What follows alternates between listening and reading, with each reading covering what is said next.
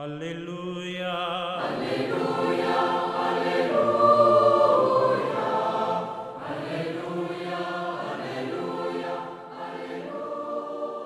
Hola, ¿qué tal queridos amigos? Aquí estamos en esta reflexión del Evangelio en este domingo, el 24 del tiempo durante el año. Hoy, la liturgia nos propone que miremos ahí Mateo capítulo 18, los versículos del 21 al 36. El Evangelio de hoy es el final del capítulo 18, el discurso de la comunidad. Este Evangelio se refiere por tanto a la vida comunitaria. Pedro pregunta, en efecto, ¿cuántas veces tendrá que perdonar a mi hermano? que es la designación propia de los que compartían la misma fe en Jesús. Así el texto nos quiere señalar que si la comunidad tiene como objetivo ser el modelo del estilo de vida que Dios quiere para todos los hombres, el espíritu de perdón mutuo tiene que ser constante, sin condiciones.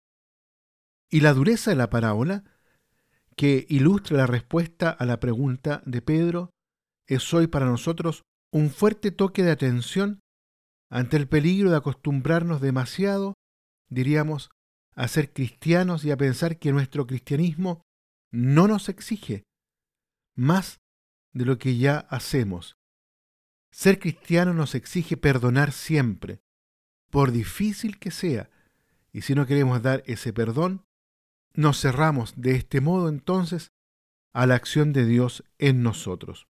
El judaísmo ya conocía el deber del perdón, de las ofensas, pero todavía se trataba de una conquista reciente que no conseguía imponerse más que por la composición de tarifas precisas.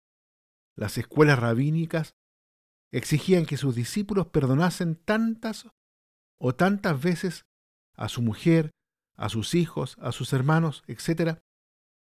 Y estas tarifas variaban según la escuela. Es en ese contexto que se comprende la pregunta de Pedro a Jesús. En el fondo, ¿cuál era su tarifa? Preocupado por saber si era tan severa como la de, de aquella escuela que exigía perdonar siete veces a su hermano. Jesús contesta a Pedro con una parábola que libra al perdón de toda tarifa para hacer de él el signo del perdón recibido de Dios. Es la característica del perdón cristiano. Se perdona como se ha sido perdonado. Uno se apiada de su compañero porque se ha apiadado de él. El perdón ya no es únicamente un deber moral con tarifa, como en el caso del judaísmo, sino el eco de la conciencia de haber sido perdonado. Así llega a ser una especie de virtud teologal que prolonga para el provecho del otro el perdón dado por Dios. Nuestro Dios, el revelado por Jesucristo, es el Dios del perdón y de la misericordia. Perdona siempre a aquel que se arrepiente de verdad. Y nosotros como hijos suyos nos parecemos a Él. Sed misericordiosos como vuestro Padre es misericordioso. No puede ser de otra manera. Por eso Jesús dice que debemos perdonar hasta setenta veces siete, es decir, siempre. La parábola expresa esa fuerte contradicción en ese hombre a quien le ha sido perdonada una deuda inmensa, pero que no perdona a su compañero una cantidad insignificante, llegando incluso a meterle en la cárcel. Podríamos decir que ahí estamos dibujados todos nosotros cada vez que nos negamos a perdonar. En el fondo las dificultades para perdonar a los demás viene de no ser consciente de lo que se nos ha dado y de lo que se nos ha perdonado.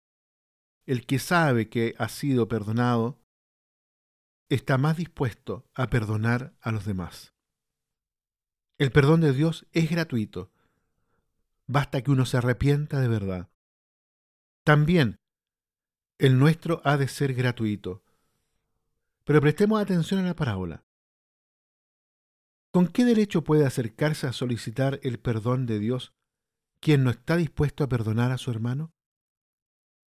El que no quiere perdonar al hermano ha dejado de vivir como hijo. El que no está dispuesto a perdonar al otro está cerrado y es incapaz de recibir el perdón de Dios.